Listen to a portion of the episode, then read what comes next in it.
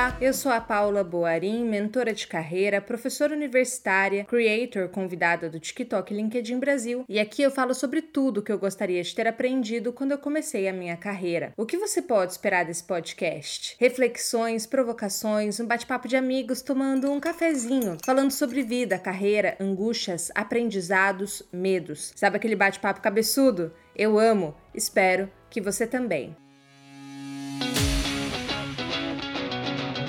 Esse podcast conta com o apoio do Peixe 30, a nova rede social profissional brasileira, que conta com diferenciais únicos, como a possibilidade de você fazer o seu teste comportamental DISC e também fazer o seu modelo de currículo super bonito, com um super diferencial e ainda exportar isso em PDF. Tudo de forma gratuita, somente utilizando o celular. O link de acesso dessa oportunidade está no descritivo desse episódio.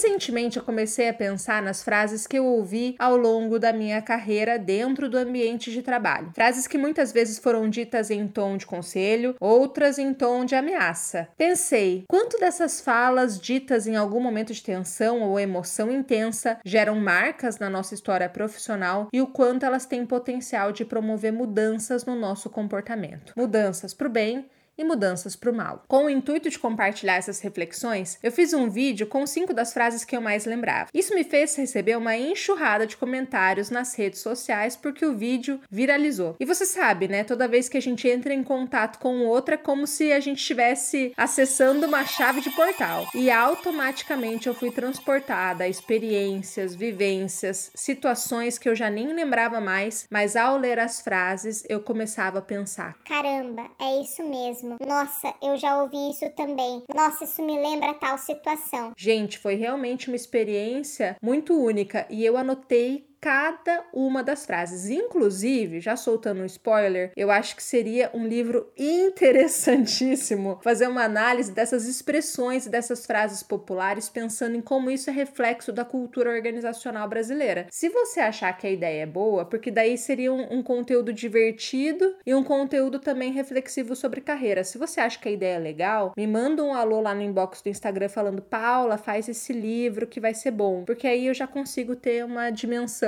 se é uma ideia realmente boa ou se é uma ideia muito ruim, né? Então você que me ouve aí também já me dá esse toque. Mas voltando, enquanto eu li as frases escritas pelos seguidores, eu que sou nerd, né, Caxias prof, já fui categorizando ali por categorias e anotando cada uma delas. Cheguei em 25 categorias. Aqui eu não vou abranger todas, mas eu fui pensando enquanto eu li aquelas frases, né? Quantas daquelas frases são reflexos da nossa cultura e claramente fruto de um resquício de uma história recente de escravidão como a clássica manda quem pode, obedece quem tem juízo, ou até as suas versões mais modernas, como manda quem pode, obedece quem precisa do emprego, ou manda quem pode, obedece quem tem boletos para pagar. Quantas refletem um modus operandi antigo, mas ainda muito presente, como você não é pago para achar, você é pago para ter certeza, ou ainda seja o primeiro a entrar, e o último a sair. Putz, que conselho ruim, hein? Existem outras formas da gente trabalhar a nossa produtividade, medir a nossa produtividade além do número de horas que a gente fica à disposição da empresa. Quantas dessas frases revelam um mercado que desafia qualquer lógica? Como a frase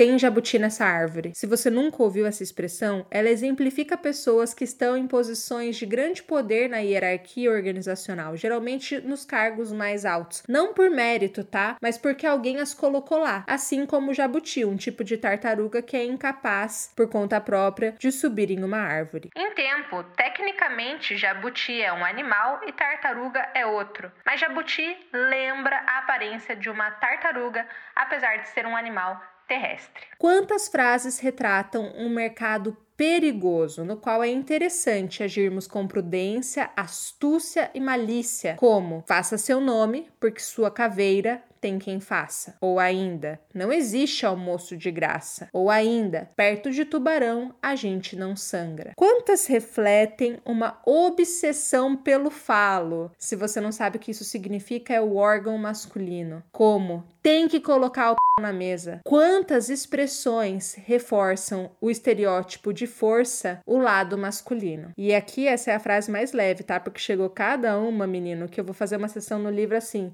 proibidão, tá? Frases proibidonas que a gente fala, repete no mundo do trabalho, mas eu acredito que a gente nem chega a pensar sobre aquilo que a gente tá falando, né? Essa própria do colocar o na mesa, eu mesma já falei, não faz sentido nenhum falar isso, né? Não, não, não é uma expressão de força, não é uma frase bonita, enfim, muitas, muitas reflexões com frases populares. Quantas das frases que eu li refletiam uma conquista de resultado a qualquer preço, independente de como, colocando nas mãos do sujeito a pressão da entrega? Como? Cobra não tem perna e anda, então se vira. Ou ainda, Vista sua roupa de sapo e dê seus pulos. Ou ainda, não quero saber se o pato é macho, eu quero ovo. Ou ainda, missão dada é missão cumprida. Gente, eu tive um chefe. Ai, toda vez que eu rio, pode ter certeza. Ou a situação está ruim, ou é de nervoso, porque ele ia, sem brincadeira, com a camiseta do Tropa de Elite e ele falava coisas desse tipo pro time. O time é meu, a tropa é minha, bora fazer 01, 02, missão dada, missão cumprida. E eu assim, Deus, me leva, me leva nesse lugar, que esse lugar não é pra mim.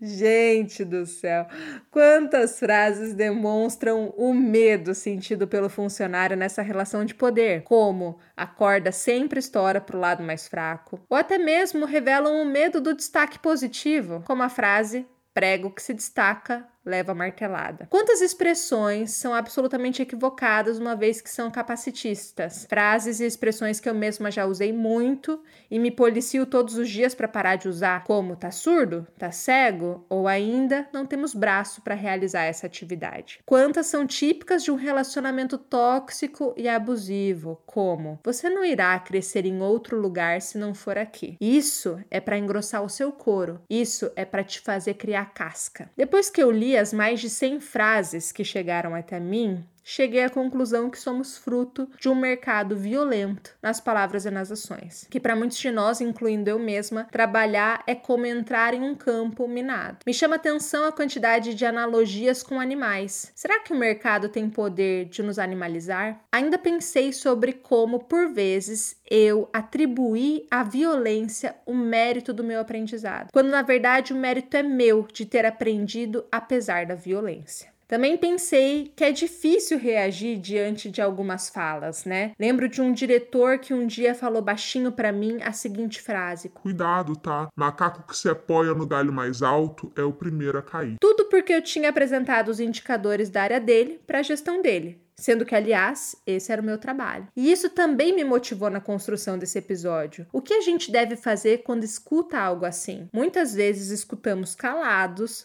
uma fala inadequada porque ficamos em estado de choque. O susto, a surpresa, nos paralisam. E aí eu quero te dar uma dica de ouro Dica de aspas, macaca velha, já que esse episódio é dedicado a expressões. Fale de imediato com expressão neutra. Não entendi o que você quis dizer. Isso é um posicionamento. Assim como dizer, eu não acredito que seja produtivo a gente seguir a conversa nesse tom. E se o momento passou, vale usar os princípios da comunicação não violenta em um posicionamento pós-acontecido. Se posicionar é sempre um risco, mas eu nunca vi a ausência de posicionamento trazer um bom resultado a médio e longo prazo. Geralmente, inclusive, traz adoecimento ou demissão voluntária por parte do funcionário. Maria Rafara, uma psicóloga de Curitiba que eu tem uma frase que eu amo de paixão. Ela diz que o segredo da felicidade começa com um P, de posicionamento e eu não poderia concordar mais com ela. Como dica extra, se você realmente quer aprender a se posicionar de forma profissional e madura no mundo do trabalho, independente da situação, o meu curso Conversas Nem Tão Difíceis é para você. E o link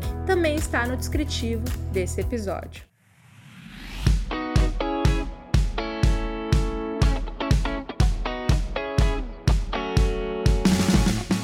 Se ao final dessa nossa reflexão sobre frases e expressões populares você viu que algumas não fazem sentido, que reproduzem violência ou preconceito, que tal repensar suas expressões? Que tal a gente começar a revisitar a nossa fala, amenizar a nossa linguagem? Lembra dos episódios passados? Muitas mudanças começam pela fala. Talvez aderindo uma fala mais correta, mais adequada, mais humanizada, a gente também contribua para a transformação do mercado de trabalho, uma transformação que todos nós queremos tanto. Curtiu? Gostou? Então já sabe, Compartilhe o episódio com seus colegas, manda no grupo da firma, avalia no Spotify com cinco estrelas. Nossa, quanto trabalho, né? Mas é dessa forma que você me ajuda na manutenção desse trabalho do podcast, na gravação dos episódios. É assim que eu recebo o seu feedback. Então, eu conto com a tua ajuda aí do outro lado e a gente se encontra no próximo episódio.